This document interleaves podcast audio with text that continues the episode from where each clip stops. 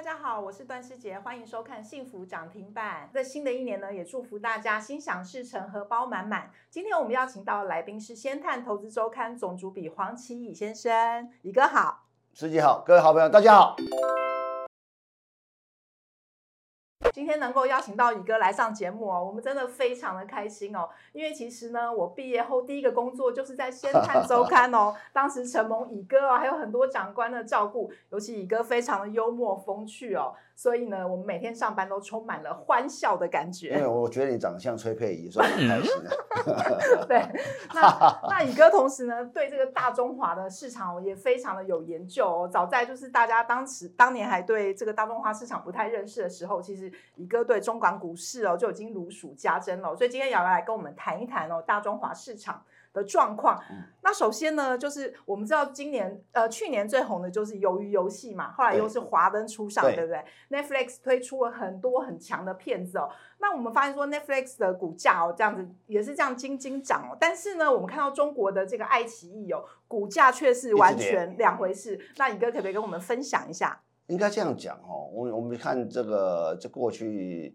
呃，从尤其从两千年之后啊，嗯，呃，中国大陆的经济事业崛起，那经济事业崛起所代表什么意义？就是说，它的演艺事业、演艺市场对越越大。对，哎，别，我我我先我先讲一个哈，嗯，大家可能对台湾哦，这个过去哦，这个信息太少。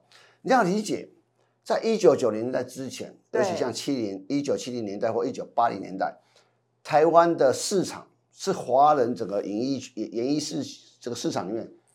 最重要的的市场之一，你知道吗？对，呃，我如如果大家有兴趣的话，哈，你去 YouTube 找那个一九一九九三年国庆日，一九九三年啊，国庆日谁出来呢？你会看到刘德华穿着中华民国军装，拿着中华民国国旗，中华民国万岁！那时候李登辉执政的时候，哦，哦，那时候哎，那时候这港星啊，对，双那国庆日是十月十号，不是十月一号啊？哦，你要理解啊，真的，哎，原来还有这一段对哦。那我再跟你讲哈。哎，大家知道台湾的单次市场影响力做大到什么程度呢？呃，应该讲哦，像那个我们曾经台湾曾经封杀过艺人，就像现在中国，就就像中国现在，哎呦，中国也曾经，中国这叫你你政治立场跟我不一样，我觉得你是个劣质艺人，就劣迹劣迹劣迹好，对，从台湾也封杀过艺人呢，真的，我跟你讲哪一个？梁家辉啊啊，他不是也十七岁吗？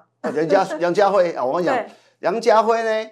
呃，当年在一九八八年在初期，应该在八二八三的时候拍了两部李翰祥电影。李翰祥当年是港台里面很有名拍宫廷剧的，对，哦、呃，清朝剧、清廷剧的，他叫李翰祥。当时候他拍了一部，呃，梁家辉刚刚刚刚好刚开始出道，拍了梁呃李翰祥他这个《火烧圆明园》。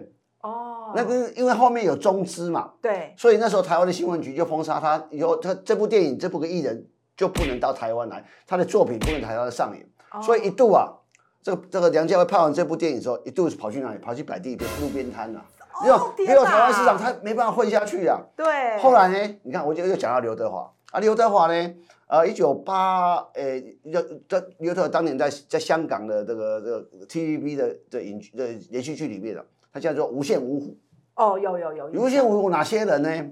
刘德华。对，梁朝伟，对，还有黄日华、汤镇业，嗯，还有个苗侨伟，哦，哦，你知道，所以当时金庸的小的戏剧啊，很好看，就是从港剧拍的。对，后来刘德华演了《射雕》，呃，不是《射雕》，那个《鹿鼎记》跟那个《神雕侠侣》之后爆红。哦，爆红之后，他想说，嗯，我应该翅膀硬的，我应该可以离开 TVB 去拍电影。可 TVB 叫他不要去，他硬要去，然后解解约之后，TVB 封杀他，所以。刘德华有阵子没工作，他干嘛呢？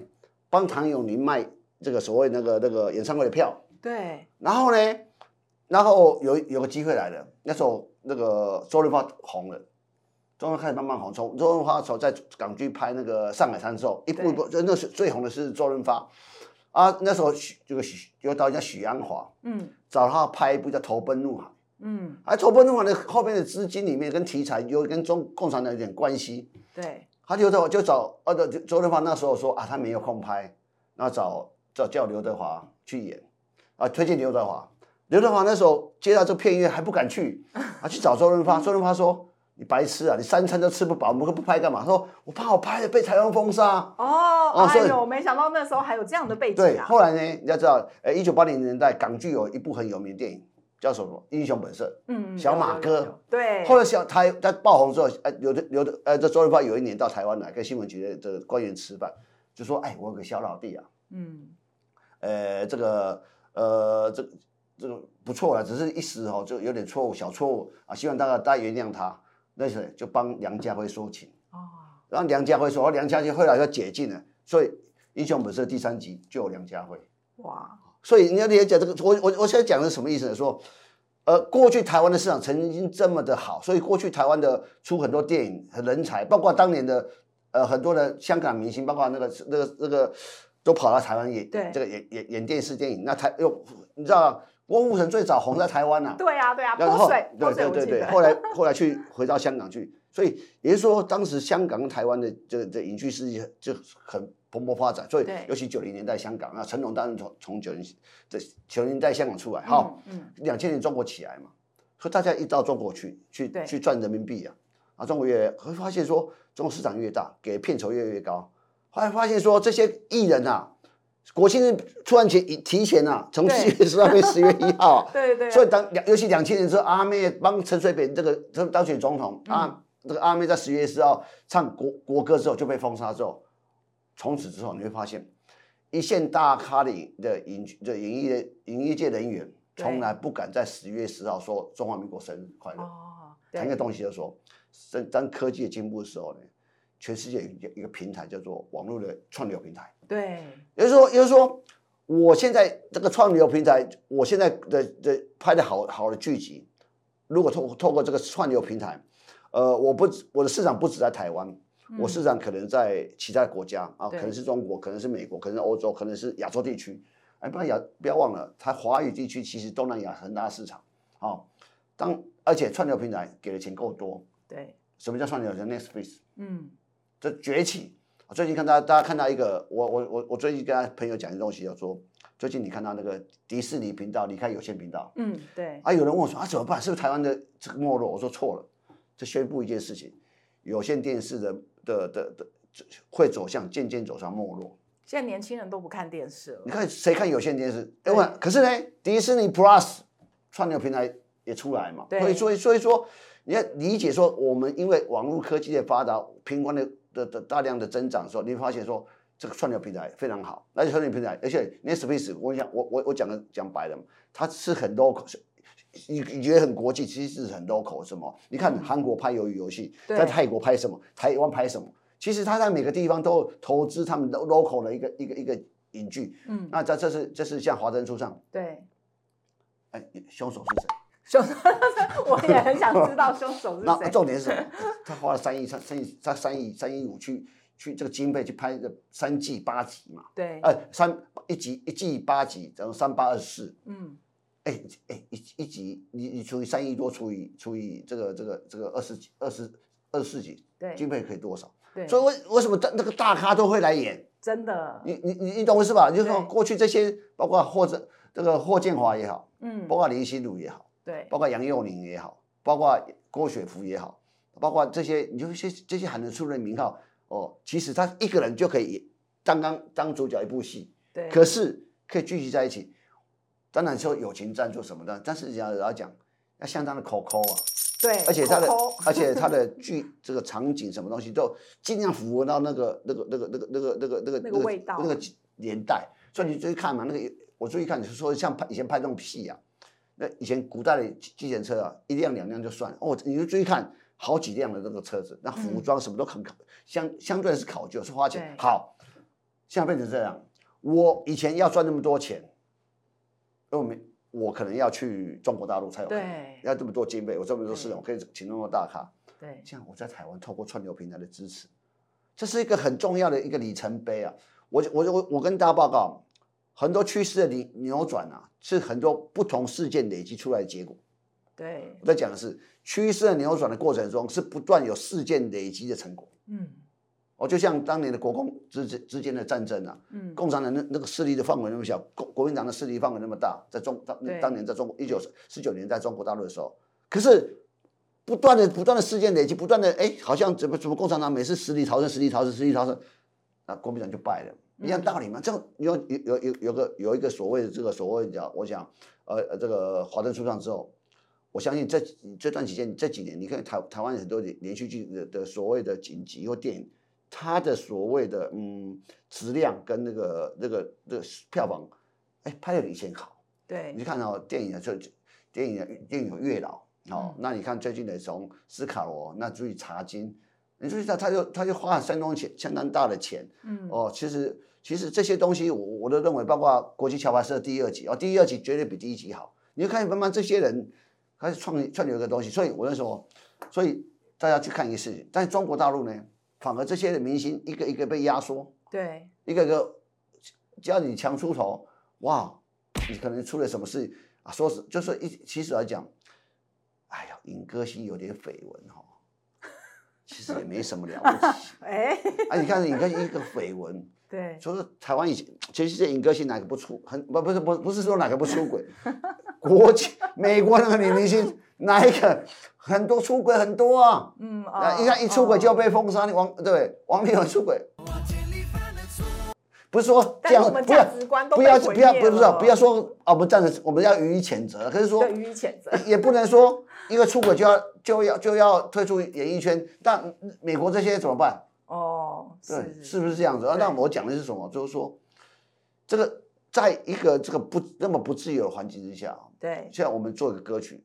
对不起，伤害了你，伤了你的感情。像我们这样随便讲话，都不会想说我们会被新闻局。或是 NCC 查什么？我们只要我们不搞一些有人没有，不做一些违法的事情，对，言论是非常充分自由。可中国大陆不是啊，嗯，香港也是嘛，都都哎哎，我讲的会不会得得罪维尼啊？啊，得罪谁啊？嗯，就会怕啊，你是创作力会要，对，就很多。你看最近。所以这就是为什么爱奇艺的股价会这样子的原因。爱奇艺是跌一次跌，哎，看一下照镜头可以照这清楚点。爱奇艺股价是怎么跌？哎，最高价是四十四十六块，现在变四块。哇，三块九，缩水缩水十分之变十分之一了。我跟他报告，市值多大？四十几亿美，四十亿美金。嗯，四十亿美金，三四十再再看一百，就就就就一千亿左右。对，那再来看 Swiss。哎，两个是完全相反的。你从你看你这几年，你看随随着网络的发达，嗯，越越越越越越越越来越，你说这个周线，你会发现说，哎，你要知道那是不是市值多大嘛？嗯，两千七百亿美金。哇，这个两千七百两千七百亿美金对照 VS 四十亿美金。对。所以你我我说说哈，说难听一点呐。对。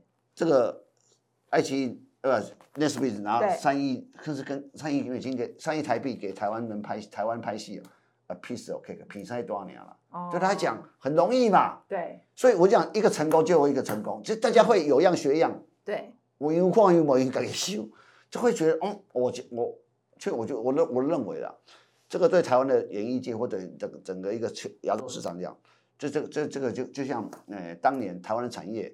因为中国的环境被磁吸嘛，一个一个被吸到大陆去。对，而且产业的逆转，一个一个回到台湾来啊。对，我们看到最近很多艺人都回来。对嘛，也不敢去了吧？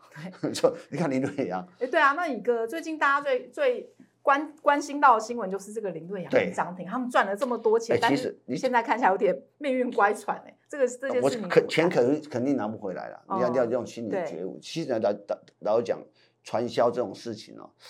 在中国可大可小哦，对，我讲传销其实影响台湾的产业，你知道吗？哦，真的吗？我跟你讲，等下我这样我我跟你讲哈，对对对对，你要理解哈，呃，传台湾传销的产业就是微电商嘛，做面膜，做什么营养品、保养品，就卖的非常贵。那你要理解，有有相当的一部分在台湾代工。哦，台湾有一家呃，我暂时不要讲名字，有一家专门做这个药品代工，在屏东。哦。啊，第一个字是大啊，两个字，好，哦，你去找，他就是做，就专门做回中佛中国微电商嘛，嗯，所有微电，所有微电商，我们讲好听微电商，其实，呃，这几年中国这样，呃，微电商这这四五年，中国微电商发展极快的，尤其像名人有时候带货，你看你，常常说他直播带货那么明星，哦，他们的直播一姐都好厉害，我跟你讲，以前范冰冰还没出事的时候啊，他卖面膜啊，他是跟大家讲说，哦，各位好朋友。我每天就抹这个面膜，哦嗯、就卖光了。哦哦，真的，就卖光了。你也可以理解，所以你看嘛，最近不是网红被罚多少钱？十几亿。对啊。哦，他这这这这几年红，赚的钱花十几亿。范冰冰拍戏拍多久？哦，哦，罚多少钱？罚两两两两三亿。你看这规模有多大？对。欠欠税，哦，马上哦十几亿我就每人民币耶，姐姐就付了。你想看这几年他赚多少钱可以付逃税十几亿？范冰冰搞不好还被那时候还被抓去关，弄弄才两三亿。对，就说这规模已经不一，你就知道那个那个微商很可怕。那你要理解，当这个微电商，其实这个我们叫传销，在中国大陆啊，嗯、法律边缘，你知道吗？哦，就是。所以你没事就没事啦，没人不转账，对但是有事就有事，因为对因为中国是禁止传销的。一个，那为什么这么多这个中国的事情，好像都跟这个演艺圈的人扯上关系，啊、对不对？我就跟你讲哈，其实这就是人性，你你要理解哈，呃。中国大陆你看起来很呃呃，中国大陆很大，其实你不能把它当成呃，我讲南方南方的或呃华中跟北方的想法是不一样的。对，你知道不知道？像我曾经讲过一个笑话，我就我去哪里讲都哦，大家都会笑。对，我在北方在北京讲不会笑，每个人都很严肃。真的、哦？真的。那重那那那那这有点不一样。我我讲的是那些微博。哦、然后重点是哦，其实上海这个地方哦。其实香港跟上海是啊，你你你你看到、哦、香港跟广州跟深圳是比较接近，对，他们生活习惯比较像。可是社会社会风气哦，其实某某程度我去观察，上海跟香港是很像。嗯，最最代表是什么？你看汇丰银行怎么念？汇丰银行全名，呃，香港、上海汇丰银行，嗯，HSBC，H 就是 Hong Kong，对，S 是上海，嗯嗯，好，为为什么？就是说。你看哦，在一九四九年的时候，这这个整个整个整个国大陆被中国被共产党这个拿走之后，其实很多的上上海人不是到香港就到台湾来。对。所以你要理解哈，为什么为什么讲这个哈？你去看香港人的习性，去再去看香上海人习性就懂了。上香港人的什么叫有钱人？嗯。豪宅，我有你嘛有。对哦。哎，豪车你有我也有。对。呃，游艇你有我有。可是我有点隐你，嗯，我的我的女朋友是名牌，是明星，哦，这是不容易，你知道？对，你你懂想？你看香港，他们很多的什么那个社交是，而且香港又受到受到嗯英国的影响，他很多那种 party，就是说，你看香港的那种贵妇圈的，我听着我，你知道吗？就贵妇，你今天穿这套衣服参加 party，对不对？对，下次就不能再穿了，真的，只要穿一次就要丢掉，包括首饰，下次就说。啊，你再穿同样的说，嗯，那师姐她家是有什么问题？经济上是有什么问题？实际上，那个那个社会是有点变态的。对。那那香港后来整整中国开放的时候，其实很多的，其实就上海上海，我们讲，我们常常讲的说，哎，师姐你很你很海派。嗯。什么叫海派？嗯。海派。到大方嘛。对对对对。就是上海派啊，对。那好，那这个习惯也许在上海。那为什么讲这个？一九九零年哦，哎，在我们讲演艺演艺圈的的的西进的过程，有有一个人很重要，叫琼瑶。哦哦哦哦哦，《还珠格格》。对啊，对，《还珠格格》，你回去讲，《还珠格格》有几个明星？有几个捧红几个？三至少三个嘛。林心如、赵薇、苏有朋嘛。啊，那男的没少，我说嘛，女生嘛，还有范冰冰啊。哦，对对。哦哟，你好，你是你是不是那个年代的人？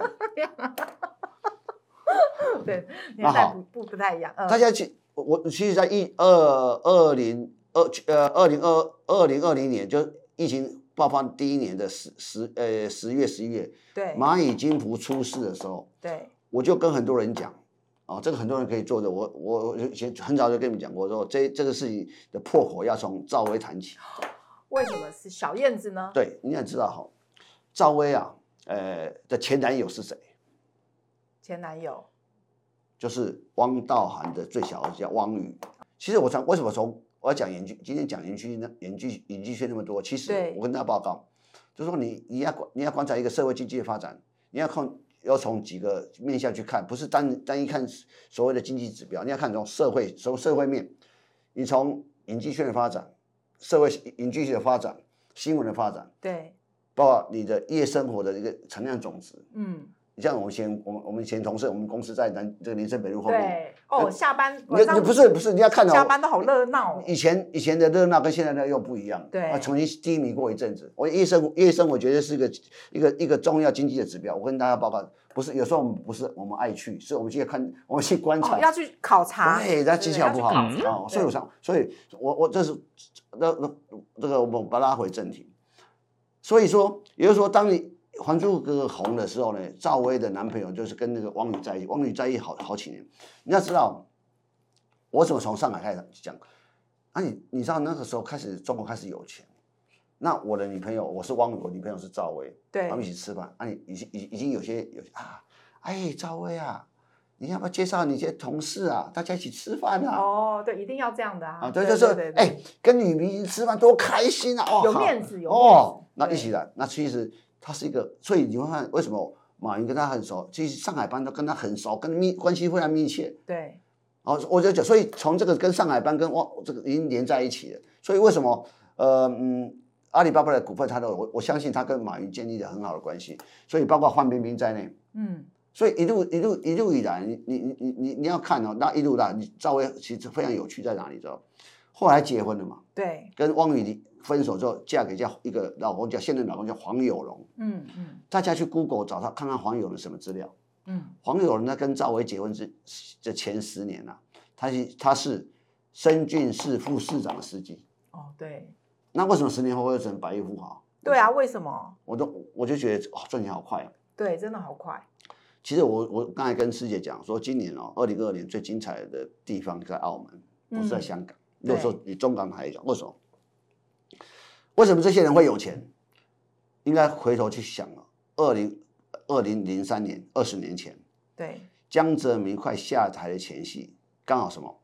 澳门赌权开放。嗯，你要理解哈，我这样讲，澳门最大的盛况在二零一八年的时候，当时澳门的赌金的收入超过拉斯维加斯。哦，对对对对对，因为中国人都很有钱。啊，你要你要理解哈，澳门的的赌业是这样的，呃，这样看好了。嗯，我们去看都是一般的大厅。我们去都，我们这种这种就是一般的，但是呢，真正的在赌贵宾厅，贵宾厅的那个那个叫每个每每每一个，我我这样讲，澳门每个赌牌啊，每个每个饭店里面这个赌场里面都有限制，说大堂的这个老虎机跟台子有多少台，那贵那贵宾厅有几个台子，然后都都都有规范的，每个台子都都登记要缴税的。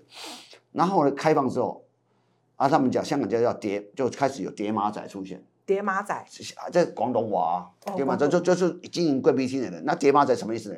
你来赌是中介吗？类类似，你来赌博，我借可以借你钱，给你借你筹码，然后可以贷融资贷款。哦哦，啊，这叫贵宾厅，那占这贵宾厅收入占澳门赌赌业的七成收入。哦，对。对其实好，你要理解，那从二零零三年之后，新的赌牌本来一张赌牌叫何鸿燊的，叫叫叫普京饭店，然后现在你看到澳门。所呈现繁荣繁荣现象是二零零三年又多加三张赌牌，对，变成四张赌牌。那一张赌牌又可以切为两两家公司，所以你看到的米高梅也好，或者在在在在在在那个时候在澳门看到米高梅也好，看到金沙也好，看到永利也好，看到一些美国以美国为主的这些些这些所谓的赌赌场，就是对一张里面要拆两张，所以总有八家公司。对，而、啊、你说你就多，所以你。